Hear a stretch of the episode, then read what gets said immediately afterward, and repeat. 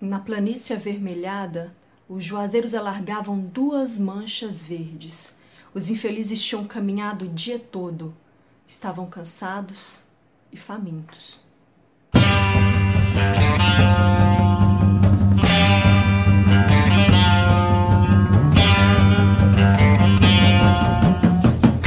E é com esse trecho que dá início a esse livro do alagoano arretado, que foi o Graciliano, que nós iniciamos o vídeo para falar dessa obra incrível que é Vidas Secas.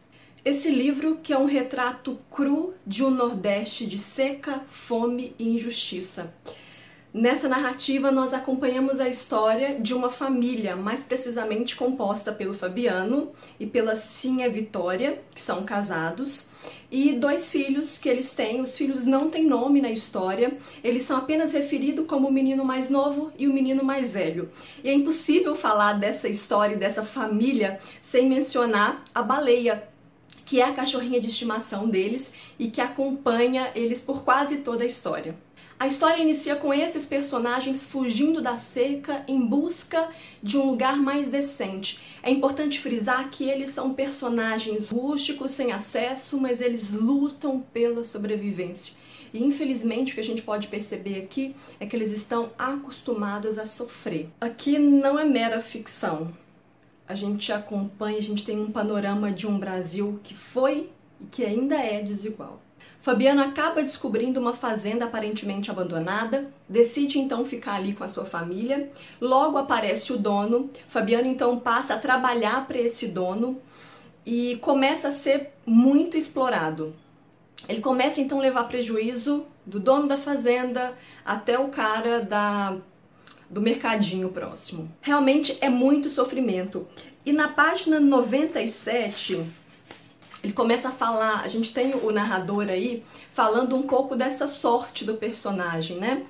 Ele diz assim: Pois não estavam vendo que ele era de carne e osso, tinha obrigação de trabalhar para os outros, naturalmente, conhecia o seu lugar. Bem, nascera com esse destino, ninguém tinha culpa de ele haver nascido com um destino ruim. Que fazer?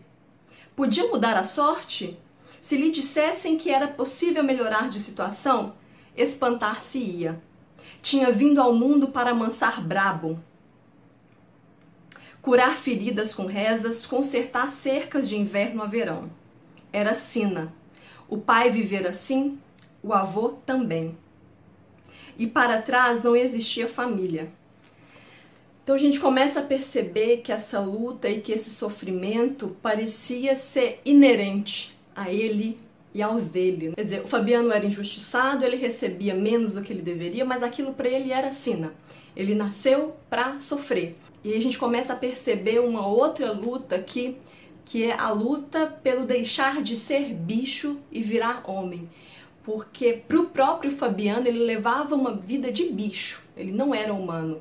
E a gente percebe realmente que o tratamento que eles levavam aqui eram piores do que o de um animal. Mas o que eu queria ler da página 24, o Fabiano disse assim: Mas um dia sairia da toca, andaria com a cabeça levantada, seria homem. Um homem, Fabiano. Coçou o queixo cabeludo, parou, reacendeu o cigarro. Não. Provavelmente não seria homem. Seria aquilo mesmo a vida inteira. Cabra governado pelos brancos, quase uma res na fazenda alheia pesado. E a gente percebe essa luta interna pelo deixar de ser bicho. Pensando um pouco nos outros personagens, a Cinha Vitória, por exemplo, que é a esposa uh, do Fabiano, ela tem um sonho muito simples que é de dormir em uma cama confortável, já que o que ela dormia era o que ela chamava de cama de varas, não era uma cama confortável.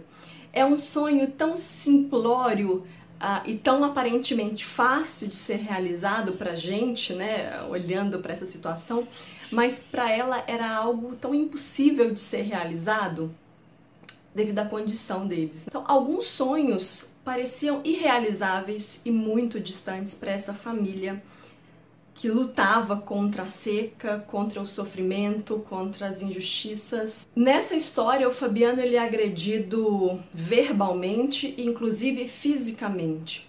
O que a gente pode perceber é que essa agressão que o Fabiano recebe, ele acaba respondendo da mesma forma, então ele passa a ser uma pessoa também agredida. Né? O que ele recebia, ele transmitia. Certa forma, aparentemente ele não tinha mais nada a oferecer que não aquilo que ele recebia. Com relação à comunicação, ele não tinha muitos recursos na fala, ele achava bonito quem falava bonito, quem falava bem, e essa ausência de recursos no domínio da fala fazia com que ele acabasse se tornando um cara bastante agressivo. Inclusive, a relação que ele tinha com a, com a Cinha Vitória, que era a esposa dele, era uma relação, inclusive, muito estranha, porque eles não conseguiam se comunicar. Eles tinham essa dificuldade tão grande de se comunicar que eles quase não se falavam. Então, o Fabiano, ele tinha uma forma bem grosseira de se manifestar e utilizando o grito como forma de comunicação. Importante falar também que o narrador ele é seco e áspero, assim como os personagens e como a realidade dessa narrativa.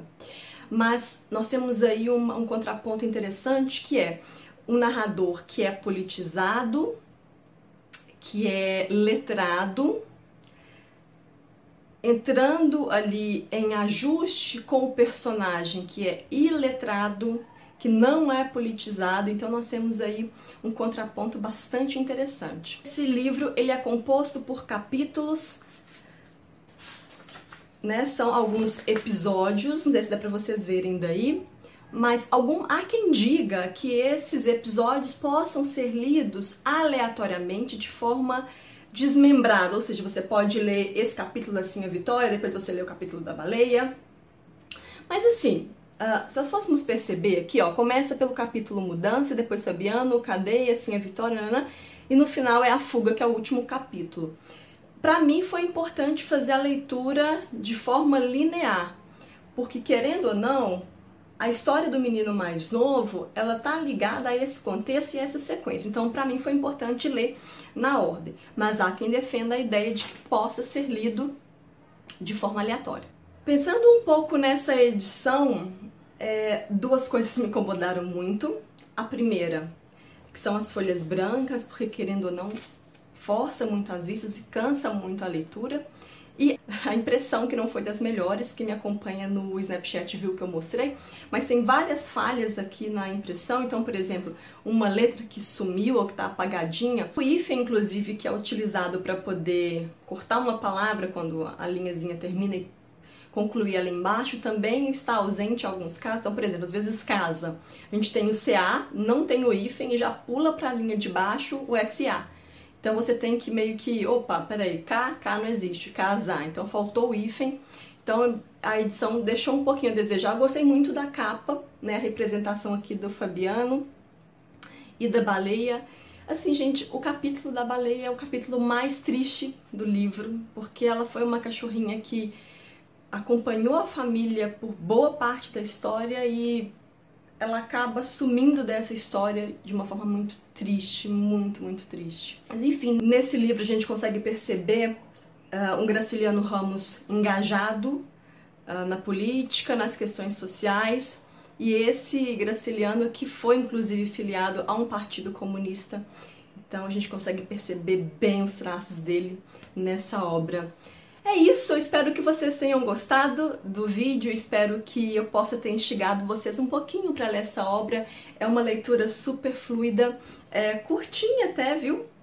Então eu acho que vale muito a pena, a gente consegue pensar uh, que alguns problemas permanecem, talvez não tão acentuados como nessa obra, por exemplo, a questão da seca, mas a gente viveu e está vivendo ainda uma, uma seca, uma falta de água, né, questões hídricas aí muito fortes, é, como eu disse, pode não ser tão acentuado como na obra, mas são problemas que permanecem. Então, o panorama desse Brasil a gente consegue enxergar aqui. É um livro que eu acredito que deixa a gente mais humano, a gente começa a enxergar o outro de outra forma e começa a perceber que às vezes a gente reclama por pouca coisa, sabe? É, esse desejo, por exemplo, da Cinha Vitória de ter uma cama, às vezes eu pensava assim, nossa, mas de novo ela falando dessa cama, nossa, Mas quando você para pra poder pensar, gente, olha que sonho tão simples, sabe? Tão bobo pra gente, né? Porque ter uma cama parece algo tão óbvio, mas aquilo era tão importante para ela, sabe? Que caramba, a gente tem muito que repensar e muito que melhorar ainda. Então, se você tiver oportunidade, leia assim esse livro. Parece que tem um filme também, quero assistir. Espero que vocês tenham gostado do vídeo. Eu tô, já encerrei o vídeo acho que duas vezes, né? Mas eu não consigo encerrar porque é muita coisa pra falar. Tenho certeza que quando eu desligar esse celular, vou pensar, caramba, tinha tanta coisa pra poder falar e eu não falei. Mas eu espero que pelo menos a essência, os pontos mais importantes eu tenha conseguido transmitir pra vocês. Não deixem de me seguir nas redes sociais, agora também eu estou no Scooby, uhul! Então tô atualizando a partir agora de 2016, vou deixar o link do meu Scooby aqui embaixo. Tô lá no Instagram, tô lá no Snapchat como Nina e suas letras, vejo vocês lá. Um beijo e até o próximo vídeo. Tchau!